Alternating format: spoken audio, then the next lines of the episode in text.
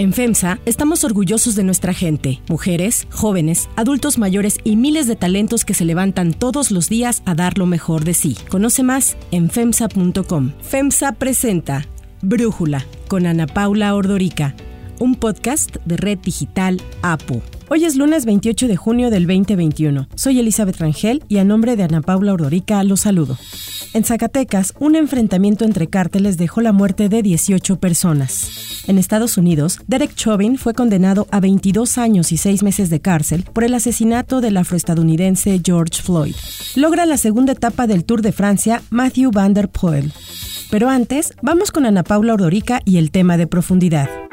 El narco operó en las pasadas elecciones del 6 de junio en México. El gobernador saliente de Michoacán, el perredista Silvano Aureoles, acusó la semana pasada a su virtual sucesor de Morena, Alfredo Ramírez Bedoya, de haber ganado la elección con el apoyo del crimen organizado y exigió que la elección sea anulada. En Twitter, Aureoles aseguró que de los 15 municipios controlados por el crimen organizado en la región suroeste del estado, 13 fueron ganados por el candidato de Morena. En una entrevista con Ciro Gómez Leiva en Grupo fórmula, el gobernador saliente de Michoacán así se refirió a quien lo sucederá en el cargo. Alfredo Ramírez Bedoya representará otra vez al crimen organizado en el gobierno de Michoacán porque ellos lo pusieron. Aseguró que todo el corredor del Pacífico lo ganó Morena con el apoyo del crimen organizado. ¿Qué pensará el presidente de la República? Y que ahora su partido sea aliado de la delincuencia del crimen organizado, porque en los hechos Morena es un narcopartido y es una verdadera amenaza para el país. Pero el presidente Andrés Manuel López Obrador así le respondió. No tenemos información y lo más importante es que se presenten pruebas, porque si no, pues son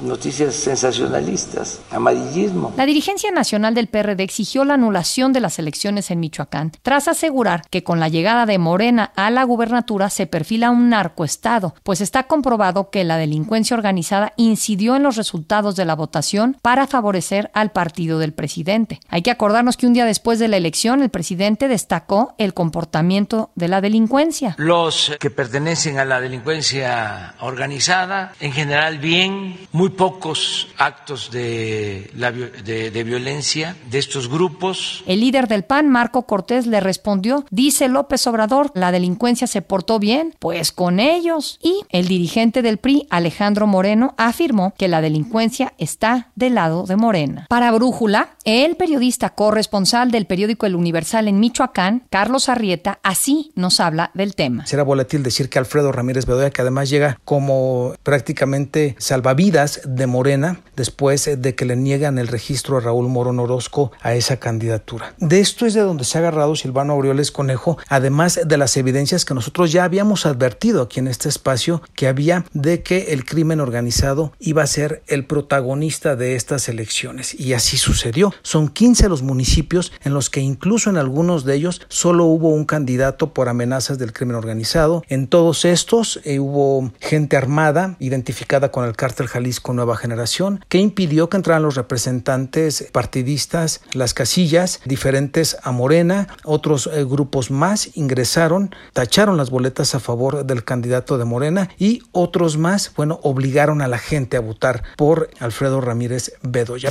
El análisis. Para profundizar más en el tema, le agradezco al periodista Jorge Fernández Menéndez platicar con nosotros. Jorge, a ver, esto eh, que se ha dicho mucho después de las elecciones, que Morena ganó prácticamente todos los estados eh, del Pacífico, ya son de Morena, excepto Jalisco, que tenía antes Movimiento Ciudadano y no estuvo en la contienda. ¿Tú crees que tiene algo que ver cómo se siente de cómodo el narcotráfico con Morena o es que simplemente pues ahí es donde fueron fuertes? A ver, no se puede generalizar en absoluto porque tampoco tenemos pruebas en absoluto sobre esas relaciones. Yo creo que hay algunos lugares donde eso ha sido bastante más evidente, como es por ejemplo en Sinaloa, y quizás no se puede decir que el narcotráfico o que los grupos del narcotráfico decidieron la elección, pero sí hay grupos del narcotráfico que eso sí está documentado, que actuaron y que actuaron a favor de ciertos candidatos muy específicos con diferencias de votos muy grandes. Si eso es porque se sienten cómodos, como tú decías, si es por otro tipo de acuerdos y demás, evidentemente no lo sabemos, no tenemos ninguno de nosotros forma de comprobarlo, pero eso sí sucedió. En Sinaloa me parece que fue evidente, hay testimonios de que en otros lugares del país también. El hecho real que tenemos antes y después de las elecciones es que, como tú decías, tenemos una franja del Pacífico que, excepto zonas de Michoacán, de Jalisco y de Nayarit, está prácticamente controlada por el cártel del Pacífico o cártel de Sinaloa, de la misma forma que tenemos prácticamente buena parte del Caribe y sobre todo el Golfo y el centro del país, donde hay una presencia cada vez mayor del cártel Jalisco Nueva Generación, con puntos de conflicto que se dan en distintos estados. Creo que es evidente, por ejemplo, en Zacatecas, en la propia Tamaulipas, en otros lugares del país. Pero bueno, esa es la realidad con la que estamos viviendo y me parece que es una realidad muy preocupante. Más allá incluso de los resultados electorales, a mí lo que me preocupa es que estos grupos se sienten cada vez más empoderados.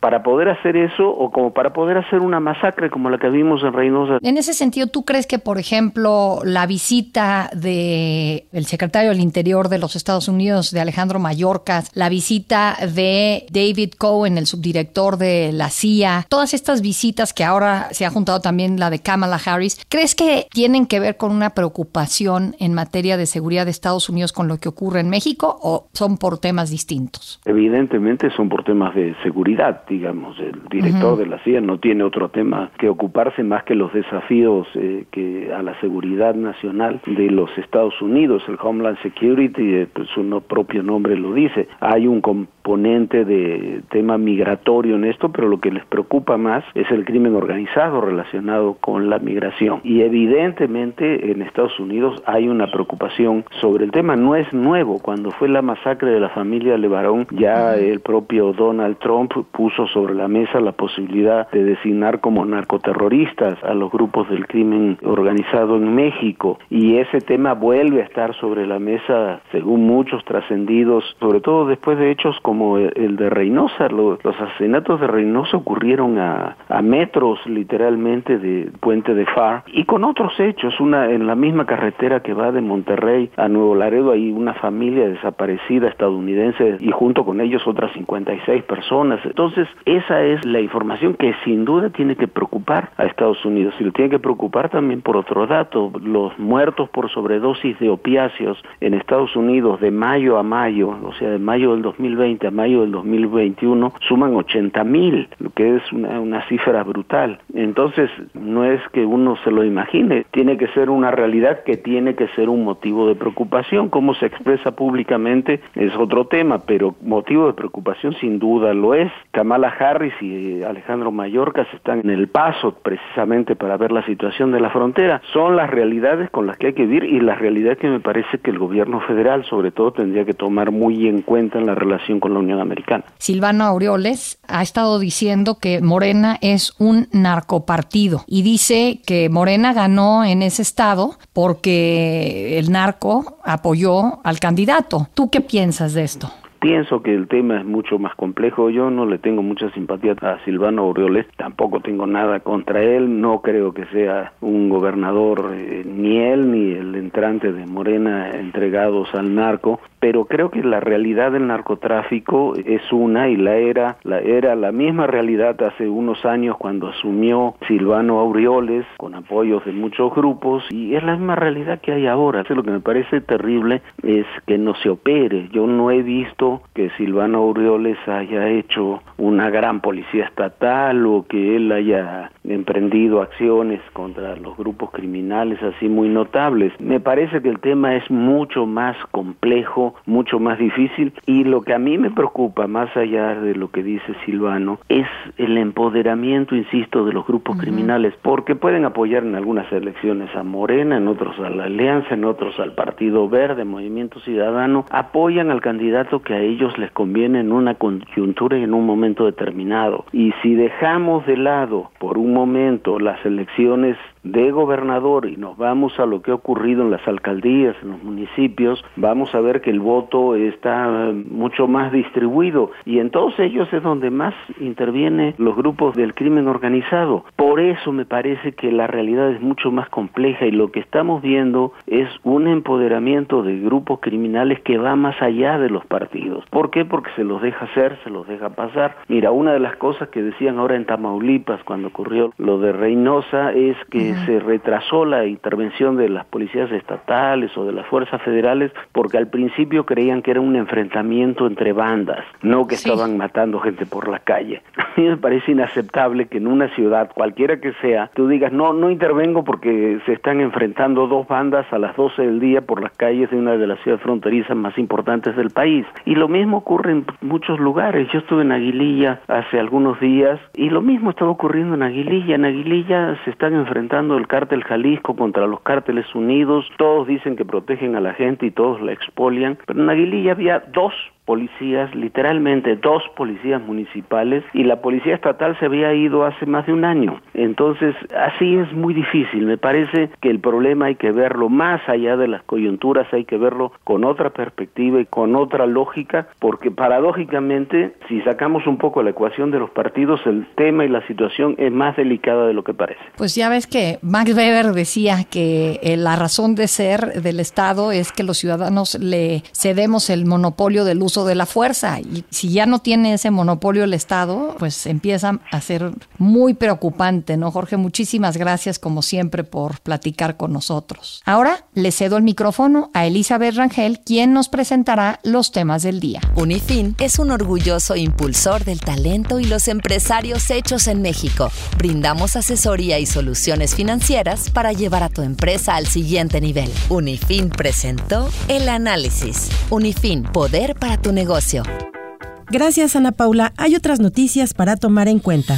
1. Violencia sin freno. El país está en calma, hay gobernabilidad, hay tranquilidad. A pesar de la ola de violencia registrada en los últimos días, ese fue el balance que hizo el presidente Andrés Manuel López Obrador el sábado durante la inauguración de instalaciones de la Guardia Nacional en Ensenada, Baja California. Y es que en el más reciente hecho de violencia, un enfrentamiento entre integrantes del cártel Jalisco Nueva Generación y el cártel de Sinaloa dejó 18 personas asesinadas en la localidad de San Juan Capistrano, municipio de Valparaíso, en Zacatecas, a donde acudió el Ejército, la Guardia Nacional y corporaciones de seguridad estatal. También localizaron tres vehículos que aparentemente participaron en el enfrentamiento, uno de ellos calcinado. De las 18 personas asesinadas, a 17 se les encontraron identificaciones con domicilios en el estado de Nayarit y solo a uno del municipio de Valparaíso, Zacatecas. En un videomensaje, Eleuterio Ramos, alcalde de Valparaíso, lamentó la situación en el municipio que dijo vive una situación compleja con situaciones de violencia reiteradas porque colinda con Jalisco, Durango y Nayarit. Sin embargo, comentó que confía en que mejoren las condiciones de seguridad seguridad con la presencia de la Guardia Nacional, del Ejército y de las corporaciones policiales federales y estatales, y a los habitantes de Valparaíso les pidió que eviten en la medida de lo posible relacionarse o apoyar en sus actividades a estos grupos. Ello va a reducir el riesgo de verlos involucrados en estos hechos violentos. En la última semana, al menos 57 muertos dejaron cinco masacres registradas en el país. Está el caso de Reynosa, Tamaulipas, con la muerte de 19 civiles inocentes, el motín en el penal de Villahermosa, Tabasco, con seis reos muertos, el asesinato de siete personas a manos de un grupo armado en un taller mecánico en Salvatierra, Guanajuato, la irrupción de un comando que mató a siete personas en Fresnillo y el choque entre grupos rivales en Valparaíso. 2. Sentencia. En lo que se convirtió en una de las sentencias más larga dictada contra un policía en Estados Unidos, Derek Chauvin fue condenado a 22 años y 6 meses de cárcel por el asesinato del afroestadounidense George Floyd. El juez Peter Cahill reconoció el dolor que ha soportado la familia Floyd, pero aseguró que no basó su decisión en la emoción o la simpatía ni en la opinión pública. Based on the verdict of the jury, finding you guilty of unintentional second degree murder while committing a felony under Minnesota state. This is based on your abuse of a position of trust and authority and also the particular cruelty shown to George Floyd. Las pautas de sentencia de Minnesota recomiendan 12 años y medio de prisión por asesinato, pero el juez Cahill consideró varias agravantes en contra del policía que asfixió a Floyd con su rodilla el 25 de mayo del 2020, al señalar que abusó de su posición de confianza y autoridad y actuó con gran crueldad.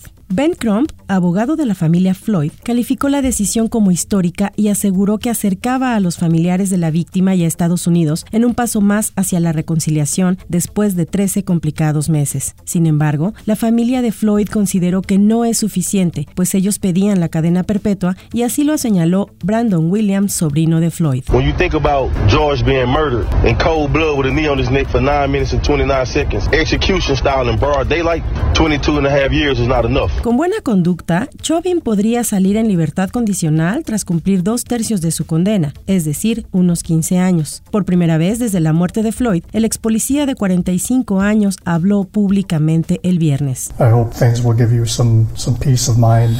3. Tour de Francia. Matthew Van der Poel se impuso ayer en la segunda etapa del Tour de Francia. El joven holandés de 26 años, que participa por primera vez en el Tour, se vistió con el mayo amarillo de líder de la clasificación general, una prenda que nunca pudo lucir su abuelo Raymond Pulidor, un ciclista que falleció en 2019 y pasó a la historia como el eterno segundo, pues terminó el Tour de Francia tres veces en el segundo lugar y cinco veces en tercero. Van der Poel le ganó por 6 segundos a los favoritos eslovenos, el campeón Tadej Pogacar y el segundo del año pasado Primoz Roglic. Cuádruple campeón del mundo de ciclocross, Van der Poel domina en diferentes disciplinas, por ejemplo, en bicicleta de montaña cross country, disciplina en la que participará en los Juegos Olímpicos de Tokio. El sábado, en la etapa inaugural del Tour, una mujer ocasionó un grave accidente cuando invadió la pista con un cartel que golpeó a un ciclista que iba a la cabeza del grupo. En un efecto dominó, varios competidores que venían detrás en el pelotón comenzaron a caer. La mujer, quien abandonó el lugar sin que pudiera ser identificada, será demandada por la organización del Tour de De hecho, ya se inició una investigación por heridas involuntarias por irse y abandonar a los ciclistas afectados. De los ciclistas caídos, Marc Soler fue el más perjudicado, pues tuvo que retirarse tras sufrir tres fracturas en el brazo izquierdo. Yo soy Elizabeth Rangel y a nombre de Ana Paula Ordorica les doy las gracias. Yo soy Ana Paula Ordorica. Brújula lo produce Batseba Feitelson. En la coordinación, Christopher Chimal y en la edición, Omar Lozano. Yo los espero mañana con la información más importante del día. Oxo, Farmacias ISA, Cruz Verde, Oxo Gas, Coca-Cola FEMSA, Invera, Torrey y PTM son algunas de muchas empresas que crean más de 245 mil empleos tan solo en México y generan valor como parte de FEMSA. FEMSA presentó Brújula con Ana Paula Ordorica, un podcast de Red Digital APO.